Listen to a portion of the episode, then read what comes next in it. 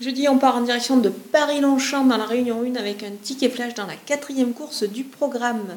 Le numéro 8, Amazonia, pardon, est régulière.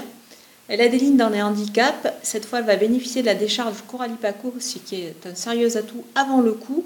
Pour moi, c'est une base solide. On peut l'associer pour un couplet gagnant placé au numéro 5, Aquitaine, qui a démontré pas mal de moyens. Deuxième sur 2400 mètres, bien placé au poids. Et attention, avec Christophe Saumillon en selle.